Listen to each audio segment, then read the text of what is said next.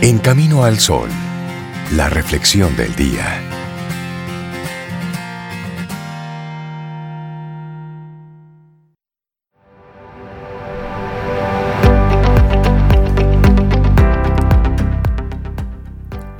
Debes darlo todo para lograr una vida tan hermosa como aquella que danza en tu imaginación.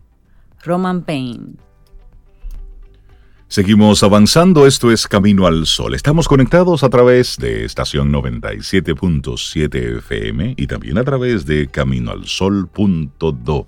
Conecta con nosotros por estas dos vías. Estamos en vivo transmitiendo desde nuestros espacios. Sobe desde su casa, nosotros desde la nuestra, con el interés de que tú, sí, si puedes hacerlo, quédate en casa, porque todavía, aunque ya se está probando la vacuna del coronavirus en humanos, todavía no hay una vacuna rodando en el aire, todavía no, porque la vacuna para el coronavirus sigue siendo tú, cómo te manejas con la responsabilidad que lo haces, qué tan prudente eres. Si tienes que estar en la calle por razones obvias, muy bien, pero hazlo con toda la prudencia. Y si no tienes nada que buscar en la calle, pues mire, recójase, contribuya a las estadísticas para que luego tú no te conviertas en un número más. Así es. Ayer veía en las redes un, un, videito animado utilizando eh, dominós para explicar la importancia del distanciamiento. Es bien sencillito, yo creo que no dura ni un minuto, tal vez un minuto.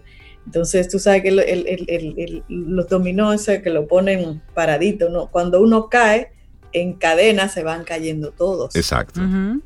porque estaban muy juntos. Entonces, en otra parte del videito lo ponen más separados, cae uno y no pasa nada, solo cae ese. Exacto, distanciamiento. Para explicar el distanciamiento. Y como los dominicanos les gusta tanto, porque no me incluyo, jugar dominó, yo pienso que con ese pudieran entender un poco. Por supuesto. Esa es la importancia del distanciamiento físico. Porque distanciamiento social realmente no lo tenemos. Es decir, usted habla con la gente que quiere, eh, tiene conversaciones a través de las diferentes plataformas. Es un asunto de, espacio. ¿Eh? Distanciamiento físico, porque nos gusta mucho Dos metros. una abrazadera. Y ahí tenemos un gran reto cuando hay una persona de tus afectos que quiere demostrarte su afecto porque tiene muchos meses que no te ve, ¿cómo tú le dices que no a ese abrazo de esa persona tan querida? ¿Cómo tú le... Es doloroso decir que es ah, doloroso. Es doloroso. Entonces, nuestra reflexión en esta mañana, decir no. Es algo tan sencillo, pero es tan complejo, tan complejo. Así es, así es. Y ahí surgen algunas preguntas, y esa es una, Rey. ¿Por qué nos resulta tan difícil negarnos a algo? Bueno y hasta malo, hasta cosas que tú sabes que te van a hacer daño, y aún así, dependiendo quién te lo pida, es difícil negarse. Y la negación es uno de los primeros mensajes que aprendemos a comunicar, y sin embargo, uno de los que más nos cuesta transmitir y comprender. ¿Quién no piensa en este momento en el sobrinito que chiquitito, chiquitito, dame un abrazo? No, dame no, sé qué. A veces antes de decir papá, mamá, leche, dicen no. No, váyase a dormir. No. Y después dejamos en desuso esa palabra. Sí. ¿Por qué nos cuesta tanto trabajo decir no? Sobre todo en momentos en los que pueda claro, quedar claro que hacerlo nos podría sacar de un aprieto ¿Por qué? El saber decir no, sus implicaciones y lo que la negación expresa en cada una de las situaciones son retos que hemos de confrontar en las distintas etapas de nuestro desarrollo durante toda la vida. Eh, sí. Y así lo muestra el filósofo Wilfried Vereke en su libro Diciendo No con el ejemplo de los niños pequeños, como tú dices, Cintia, que hacen exactamente lo contrario de lo que se les pide. Y los padres a los que se les escucha decir, nuestro hijo es un verdadero diablillo tremendo. Un comentario ante el que no es infrecuente la respuesta, si no lo es ahora, cuando crezca, no se convertirá en su propia persona. Así es. Entonces, ¿por qué, ¿por qué los niños dicen tanto que no? Una razón es que lo oyen mucho Joan Manuel Serrat lo resalta en la canción Esos locos bajitos. Niño, deja ya de tú con la pelota. que eso no se dice, que eso no se hace, que eso no se toca. Realmente no toleran ser forzados a la pasividad, expresan su oposición y una vez que desarrollan la capacidad de emitir sus propios juicios con la posibilidad de decir sí o no, pueden discutir y negociar. El no de los pequeños es un signo de resiedumbre. Bueno, y hay otro ejemplo, y esto también lo sigue señalando Ver Ecke. Es cuando los jóvenes se rebelan y los mayores, en lugar de adoptar una actitud conciliadora con las manifestaciones de negatividad de los adolescentes, se ofuscan diciendo que los jóvenes no tienen nada mejor que hacer con su tiempo y este filósofo cita otro caso común entre adultos, cuando por ejemplo en un evento social nos presentan una bandeja con bebidas alcohólicas y las rechazamos enfáticamente con un gesto de la mano por el hecho de que hemos de conducir un vehículo después de la reunión.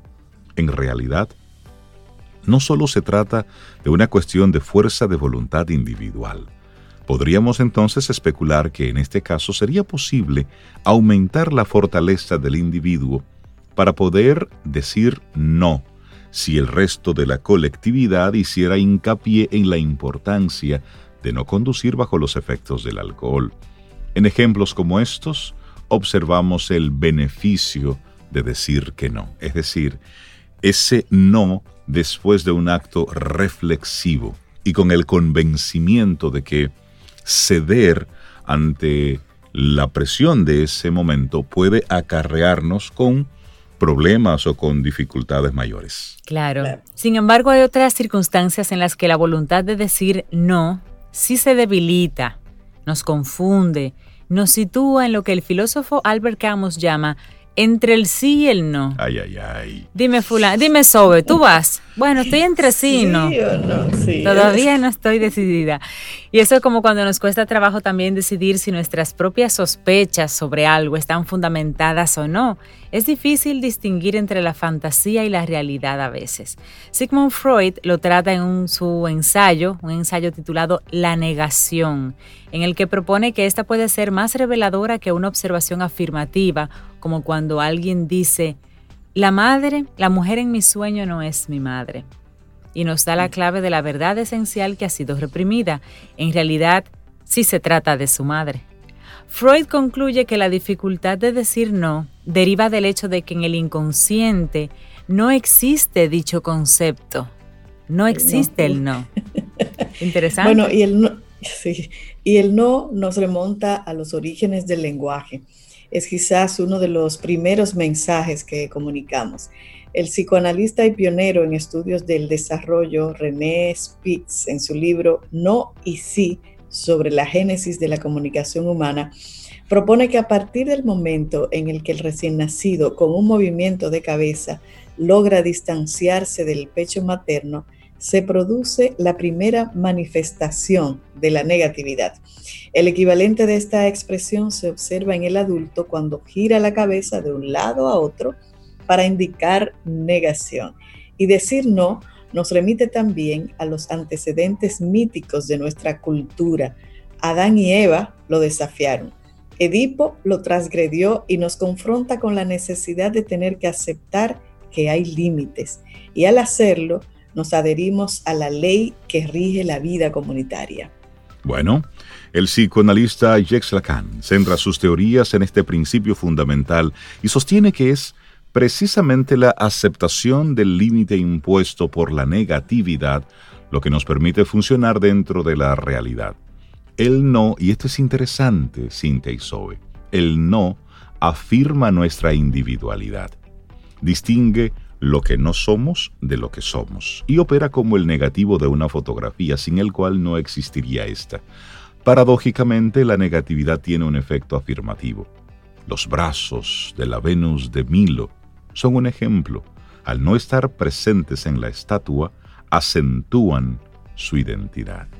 Y entonces, y seguimos preguntando, ¿cómo explicar la dificultad que frecuentemente enfrentamos al no poder decir no en la vida cotidiana, o sea, en el trabajo, a la pareja, al internet, ¿Cómo decimos que no? Lacan lo relaciona con el reto que representa aceptar el límite que ustedes mencionaban y también sus consecuencias. Es importante considerar que en esos momentos en que la capacidad de decir no se debilita y nos paraliza, nos hace temer el rechazo, anticipar que perderemos un empleo o la estima de la persona a quien le estamos diciendo que no, a quien le estamos negando algo. No podemos claro, quizás se ponen en juego mecanismos inconscientes de represión. A pesar de que evidentemente existe la posibilidad de que ocurra lo que tenemos, ¿hay alguna manera de que podamos facilitar ese no si estamos convencidos, pero no nos atrevemos? Mm, interesante pregunta. Bueno, en esas encrucijadas es esencialmente detenerse te detienes, consideras las consecuencias de lo que realmente tú quieres para poder aceptarlo intelectual y emocionalmente y mm. poder actuar en coherencia con nuestra voluntad si fuera necesario entonces decir no. el llamado es a reflexionarlo para que cuando sea sí o no sea un sí o un no consciente, exactamente, que lo pueda sostener en el tiempo. ¿Cuántas veces nos hemos comprometido con algo que realmente desde el primer momento sabíamos que no era prudente, que no convenía, que no era bueno, que me iba a hacer daño? Sin embargo, cedimos ante presiones sociales. Y al ah, final decimos... Fue fulano que me lo pidió. ¿Cómo le digo que no pero a fulano? Tú dentro, ah, y se siente uno mal. Se siente uno mal. Pero en el fondo, en el fondo, en el fondo, tú sabías entonces, decir no, algo tan sencillo como complejo. En estos, en estos meses, ¿cuántas veces te han estado sonsacando? No, que eso del coronavirus no existe, no es real. Para la playa, en la playa no se pega. Sí, Cintia, vámonos en bonche. que eso no se pega, vamos. Que a ti no te va a dar eso, tú eres un pro. Exactamente, y después tú estás... no, no. no. no. No, no, no. Ah, decir que no, eso es un acto de responsabilidad. Seguimos avanzando. Esta reflexión fue escrita por David Dorenbaum y te la compartimos aquí en Camino al Sol.